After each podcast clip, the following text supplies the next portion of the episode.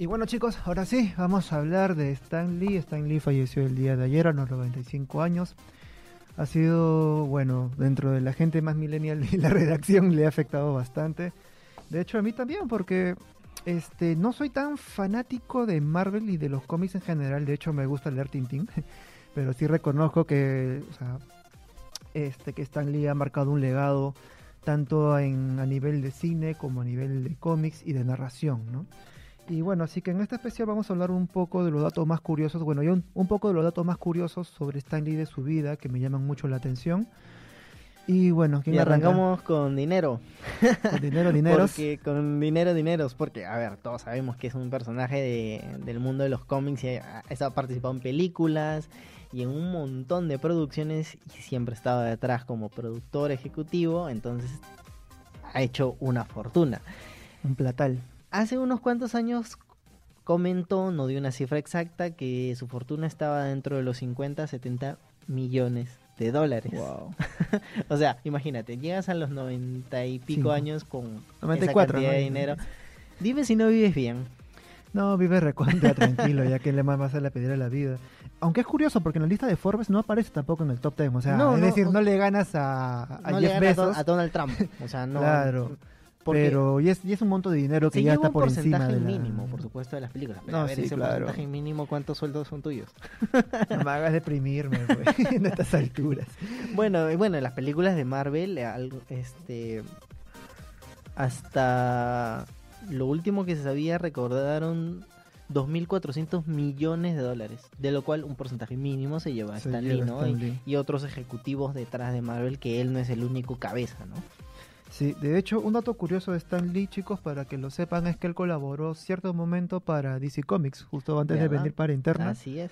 Se lo comenté y sucede que en el, él cuando se retira de Marvel, o sea, ya deja de estar produciendo más cómics, en DC tiene un aporte llamado eh, Just Imagine, en el que Stan Lee reescribe toda la historia de Superman, de Batman y crea toda una historia alternativa.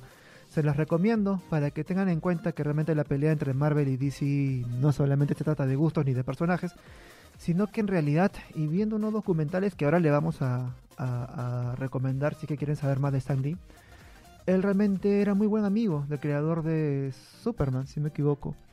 Este, y de hecho, cuando se generaron las, historietas en, en Estados Unidos, pues todo ese mundillo era muy conocido, eran todos muy, muy cercanos. Entonces, no había tanta discrepancia como la hay ahora, que nah, tú eres de Marvel, no, tú eres de DC. Y realmente Stan Lee, pues tuvo, digamos, la honradez y la sencillez para poder colaborar incluso con la competencia, ¿no? Y es algo muy, Bueno, ya comentabas, tenía su propia versión de. Superman, de Wonder Woman, de Batman, de Exacto. cada uno de los personajes.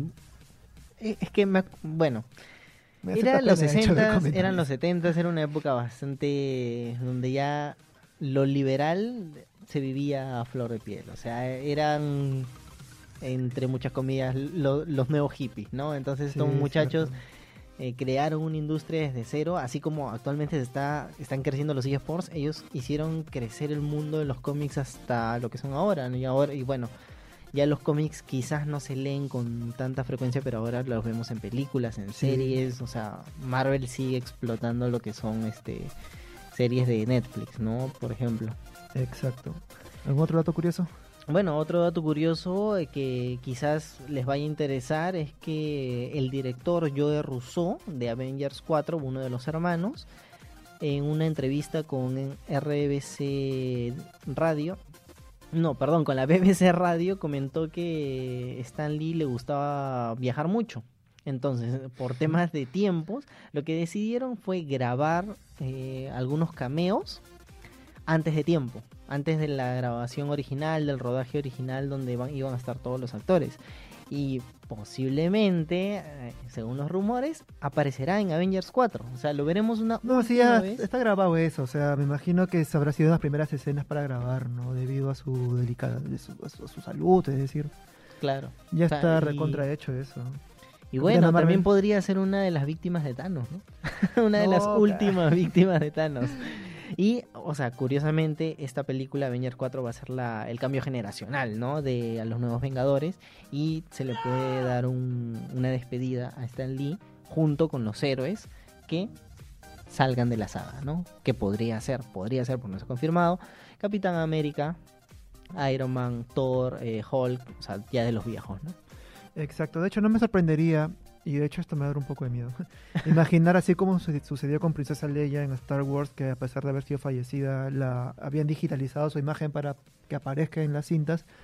No me sorprendería que hagan eso con Stan Lee. Mm, personalmente no me gustaría. Bueno, justo yo te comentaba antes de arrancar con el podcast que ya el universo cinematográfico de Marvel le pertenece a Disney. Y Star Wars también le pertenece a Disney. Entonces, si ya lo hicieron con Leia, muy posiblemente lo hagan con Stan Lee en algún momento. Ahora, otro dato curioso, chicos. ¿Sabían que Stan Lee es un personaje de Marvel en el universo de la Tierra 1218 o 1218? Es que yo tengo la costumbre de decir las decenas por decenas.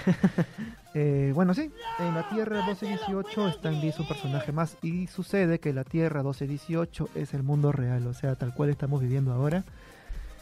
Sí, chicos, ustedes también son un personaje de, de Stan Lee de alguna manera. En verdad que qué genio, ¿eh? bueno, y, justamente la, última serie de Disney, de ahorita no tengo el nombre, pero son como que ya los nuevos Vengadores, donde está la, la chica ardilla y otros, eh, se están uniendo nuevos, nuevos personajes, súper jóvenes, como que diciendo, o sea, los adolescentes ahora ya comienzan a descubrir sus poderes y se unen a los Vengadores o se unen a la parte de los villanos. Cosa como que incluyendo ¿no? a las nuevas generaciones de chicos que quieren leer los cómics o unirse al mundo Marvel.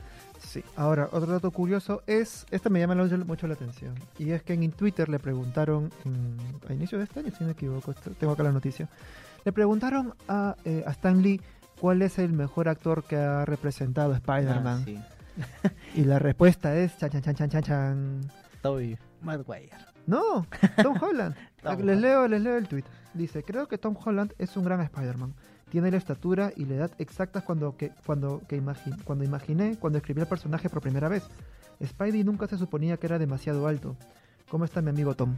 ¿Estás loco? bueno, ahí lo tienen. O sea, su Spider-Man favorito fue Tom Holland, de los Andrew Garfield para mí fue el peor, ¿eh?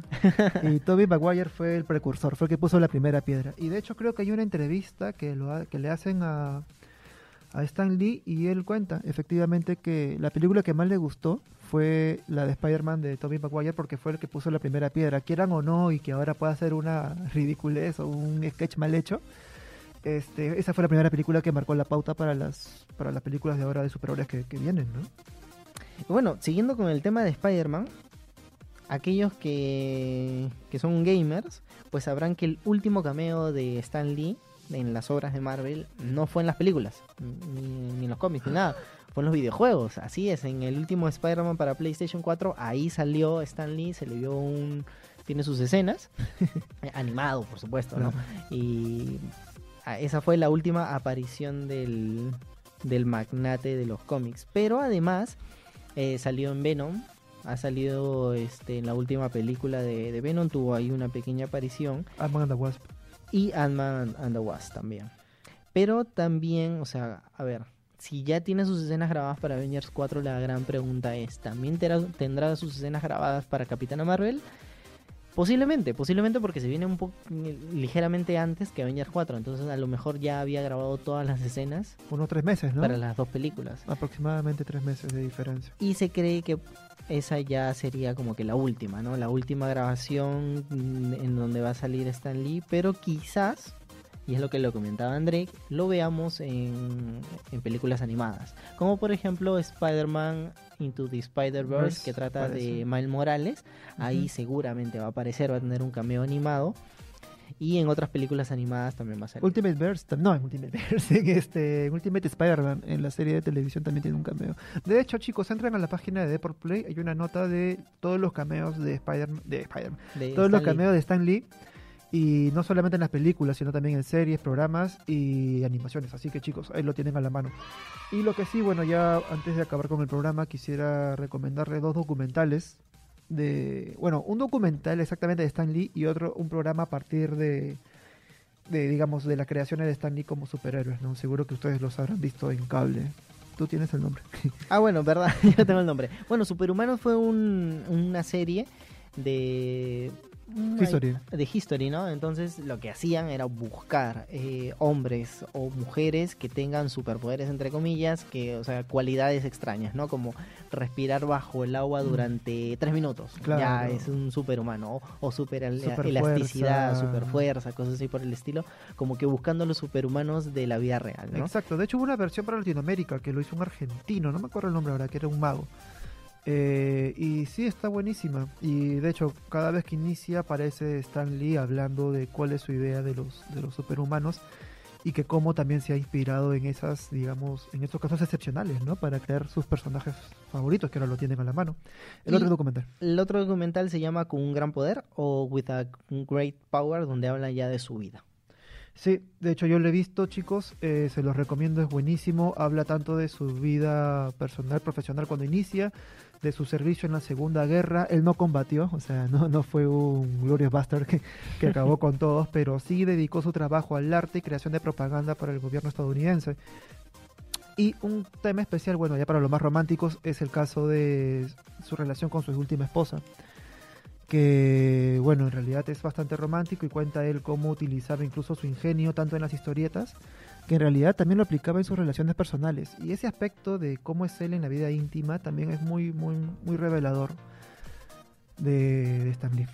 Bueno, muchachos, ya saben, pueden seguir este documental o la serie para que lo conozcan un poquito más para ver cómo era este esta leyenda de los cómics.